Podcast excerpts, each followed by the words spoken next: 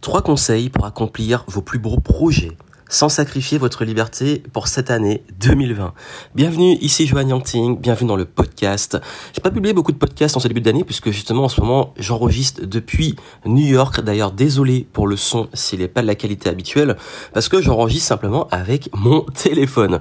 Mais je voulais quand même publier un petit podcast avant mon retour. D'ailleurs sur YouTube vous avez quelques vidéos si vous voulez justement avoir du contenu en ce début d'année et Très important, j'en profite aussi du début pour vous dire que si vous n'avez pas encore commencé le challenge 7 jours pour passer au niveau supérieur dans votre vie, votre business, vous pouvez en profiter gratuitement. Vous avez le lien dans la description, dans les notes du podcast, dans les descriptifs, pardon, et euh, vous pouvez vous inscrire pour le challenge. Vous avez une vidéo par jour pendant 7 jours. Ça vous prend à peu près 5-10 minutes par jour et vous avez des conseils pour passer au niveau supérieur dans votre business, dans votre vie, gagner en clarté, atteindre vos objectifs, dépasser vos objectifs et surtout être tout simplement meilleur plus heureux et faire de cette année la meilleure année de votre vie et de votre business. Tout ça est dans les notes. Commencez le challenge si ce n'est pas encore fait? Et justement, je voulais partager avec vous, bah, trois conseils pour plus d'accomplissement, de liberté cette année. Et d'ailleurs, bah justement, vous avez sûrement, comme chaque nouvelle année, des beaux projets, que ça soit ben au niveau de votre business, euh, ça peut être écrire un livre, lancer des nouvelles offres, partir en voyage. Euh, ça peut être également ben, peut-être de recruter, de déléguer plus, d'automatiser plus, de passer moins de temps sur les tâches pénibles et plus de temps sur vos nouveaux projets. Et pour cela, il va falloir ben, justement faire de la place, sortir du doute, sortir du manque de clarté, du brouillard, et surtout trouver le temps et l'énergie pour tout ça. Et en partant de temps et d'énergie, l'un des plus gros gouffres à temps et énergie, c'est d'être dans l'urgence et la réaction. Le premier conseil que je veux vous donner, c'est de sortir de l'urgence, sortir du fait de toujours réagir, de courir après les deadlines, d'être toujours en mode survie par peur de perdre ou de manquer. Parce qu'à la longue, c'est ultra fatigant. Vous savez, quand on est toujours à être dans le stress parce qu'il faut avoir assez de clients, il faut avoir assez de revenus, il faut être dans les temps pour une deadline, il faut euh, bah, voilà délivrer les clients, il faut aller les chercher il faut toujours courir, courir, courir, courir et on se retrouve ben la tête dans le guidon. Et le problème d'avoir cette attitude et cette notion d'urgence de réaction, c'est qu'on n'a pas le temps de prendre du recul, on n'a pas le temps de créer quelque chose sur le long terme. Et du coup, quand on n'a pas le temps, qu'est-ce qui se passe? Ben On dit j'ai encore moins le temps de prendre ce recul. Et du coup ben on se dégage pas du temps pour une meilleure organisation pour du long terme et pour développer ses projets sur le long terme, que ça soit bah, se dire ok maintenant je prends du temps pour développer peut-être un système qui va me soulager sur le long terme, que je prends le temps peut-être de déléguer, de trouver les bonnes personnes, je prends le temps de peut-être prendre du temps pour moi tout simplement. Et moins on a le temps, moins on a le temps, et c'est un cercle vicieux. Et surtout, quand on est aussi dans la réaction, vous savez, toujours réagir aux emails, aux appels, aux urgences, aux crises, aux deadlines, aux tâches non productives et aux réseaux sociaux. Et cette réaction fait qu'on n'est pas dans la proaction. La proaction, c'est quoi? C'est une stratégie long terme, c'est créer des process, c'est travailler sur des tâches à forte valeur ajoutée, c'est créer des systèmes, et c'est tout ce qui fait qu'en fait la différence entre être toujours en train de courir et être en train de planter des graines qui vont germer et qui vont justement bah, vous permettre de récolter les fruits sur le long terme.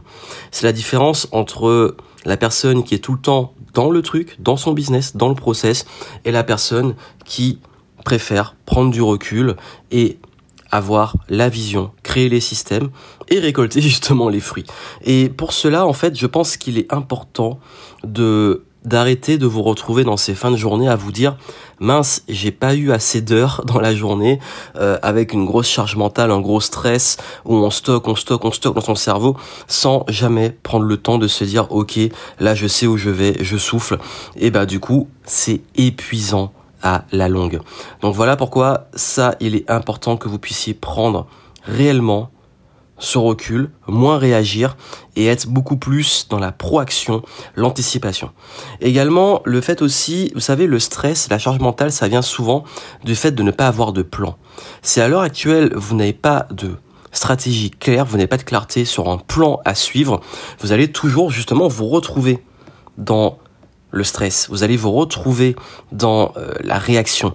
Et voilà pourquoi le deuxième conseil que je voulais vous donner, c'est de garder toujours vos objectifs, vos stratégies, vos plans en visuel.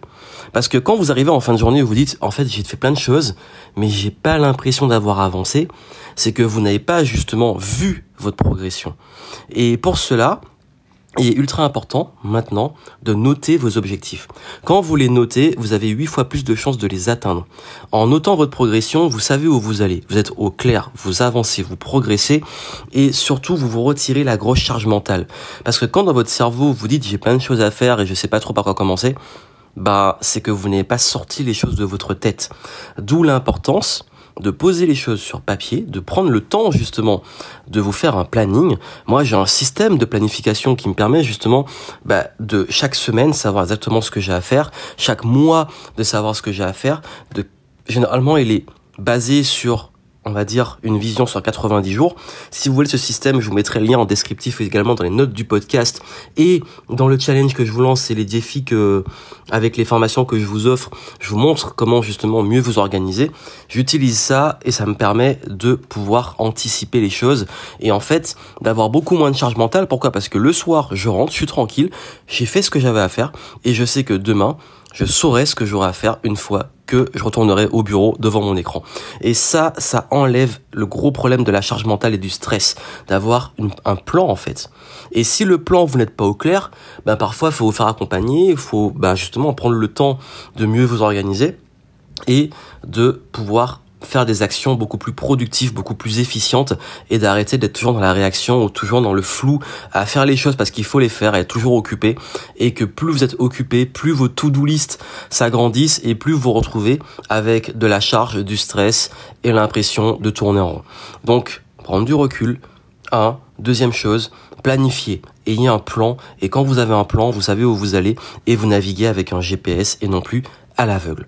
Et le troisième conseil, bien entendu, c'est de prendre soin de votre énergie. Parce que pour moi, j'ai une vision de la performance qui est holistique. Ça veut dire que votre business, vos résultats sont impactés par votre santé, vos relations, comment vous sentez dans votre corps, les pensées que vous avez tous les jours. Et c'est important de rester équilibré. Parce qu'en fait, on pense souvent qu'il faut de la motivation pour passer à l'action. Mais en vrai, l'action aussi crée la motivation. Et la motivation va créer l'action. Donc du coup, du coup, c'est un mouvement qui crée du mouvement. Et pour cela, pour créer du mouvement, il faut créer de l'équilibre.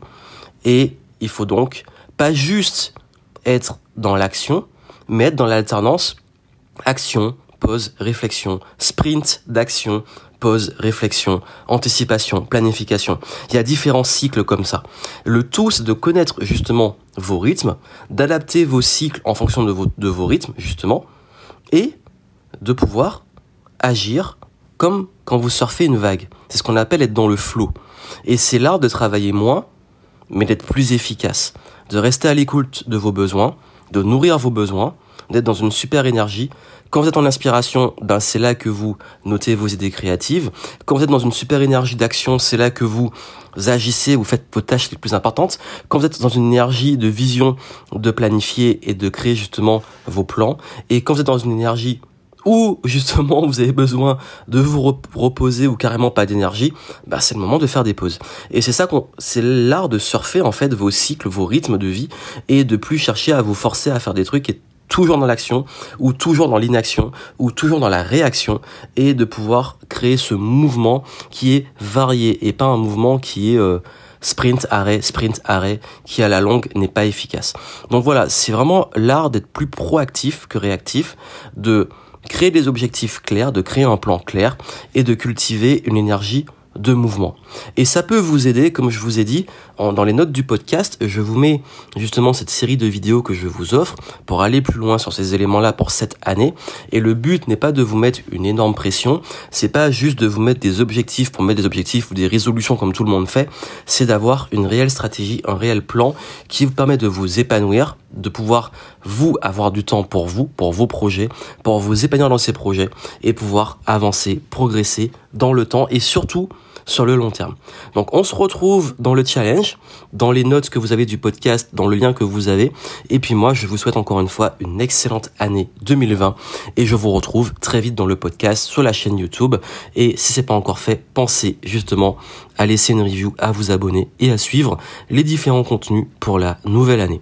Allez, je vous souhaite une excellente année et on se retrouve pour la suite dans le challenge. À très bientôt.